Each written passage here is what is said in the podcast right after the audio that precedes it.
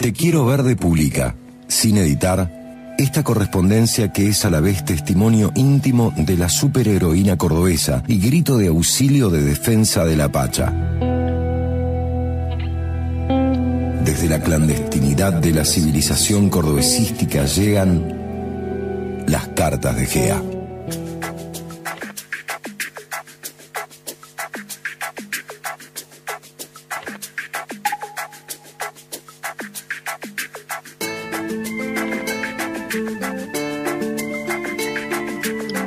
La fiesta de cumpleaños del alcalde cordobesístico se convirtió en uno de los acontecimientos más extraños que se recuerde en la historia de dicha civilización. Los intelectuales más destacados, los artistas más brillantes, los políticos más corruptos y los empresarios más groseramente ricos asistieron a la estrafalaria jornada. Hasta cierto punto de la noche el desarrollo de la festichola fue normal. Comieron, bailaron, socializaron con despreocupación y ánimo alegre. Pero, pero, pero, pero, en un momento bisagra de aquella velada, un elemento inesperado torció el rumbo del colgorio. Ese elemento inesperado fue introducido de contrabando por la dama de compañía de Georgina la misteriosa e inabarcable Santucha. Misiva número 20, correspondiente al viernes 18 de agosto.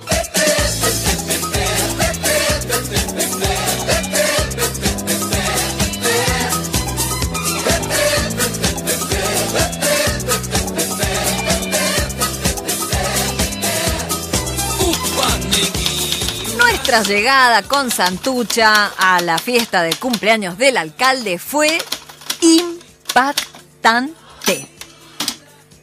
Todas las tensiones y hostilidades que esperaba de políticos y empresarios al ir disfrazada de Gea no se materializaron en ningún momento. Al contrario, el clima festivo hizo que mi disfraz y el de Santucha, caracterizada como la Pacha, fueran motivo de bromas ingeniosas y chascarrillos ocurrentes entre los asistentes más oscuros de la fiesta. Paso a contarles. El alcalde disfrazado de Elvis fue el primero en sacar a bailar a Gea y cantarle un meloso Are you lonesome tonight? que fue festejado con desparpajo por todos los presentes. La conductora estrella del canal estatal, caracterizada de Frida Kahlo, me hizo hacerle unos coros en una dramática y divertida versión de La Llorona que hizo estallar un aplauso unánime. También fue increíble lo que pasó con el analista estrella de la TV pública, que tras su disfraz de Napoleón, me dio consejos ciberpolíticos y empatizó inesperadamente con la causa ecologista.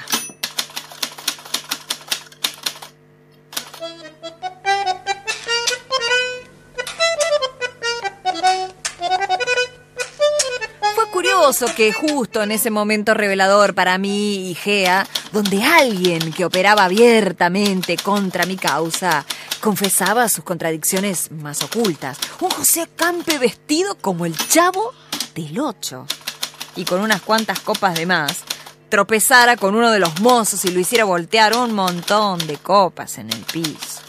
En medio de un silencio repentino, que lo dejó en evidencia ante todos, a Campe alcanzó a balbucear un cómico, fue sin querer queriendo, que hizo estallar de risa a todos los invitados. Pero lo que partió la noche al medio fue la travesura de Santucha.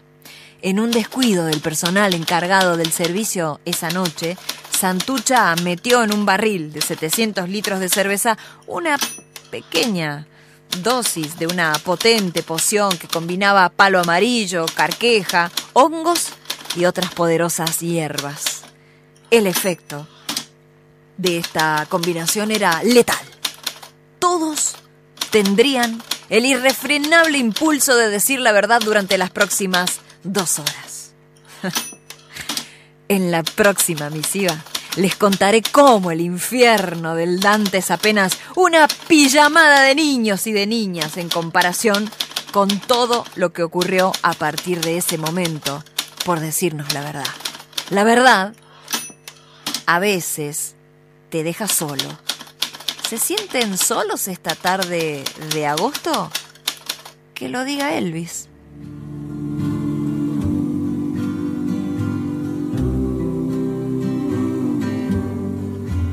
Are you lonesome tonight? Do you miss me Are you sorry we drifted apart?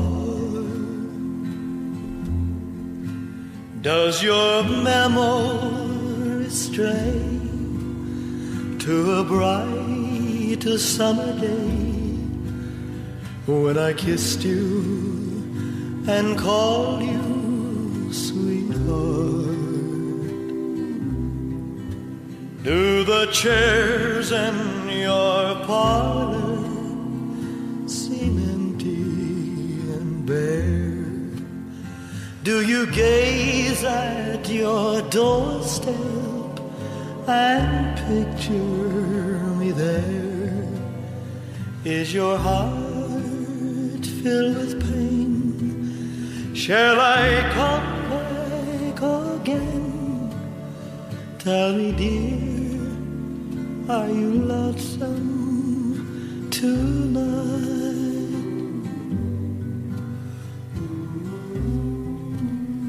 I wonder if you're lonesome tonight. You know, someone said the world's a stage and each must play a part. Fate had me playing in love with you as my sweetheart. Act one was where we met. I loved you at first glance. You read your lines so cleverly and never missed a cue. Then came Act Two. You seemed to change, you acted strange, and why I've never known. Honey, you lied when you said you loved me, and I had no cause to doubt you. But I'd rather go on uh, hearing your lies than to go on living without you. Now the stage is bare, and I'm standing there with emptiness all around. And if he won't come back to me, then they can bring the curtain down. Is your heart filled with pain? Shall I come back again? Tell me, dear, are you lonesome?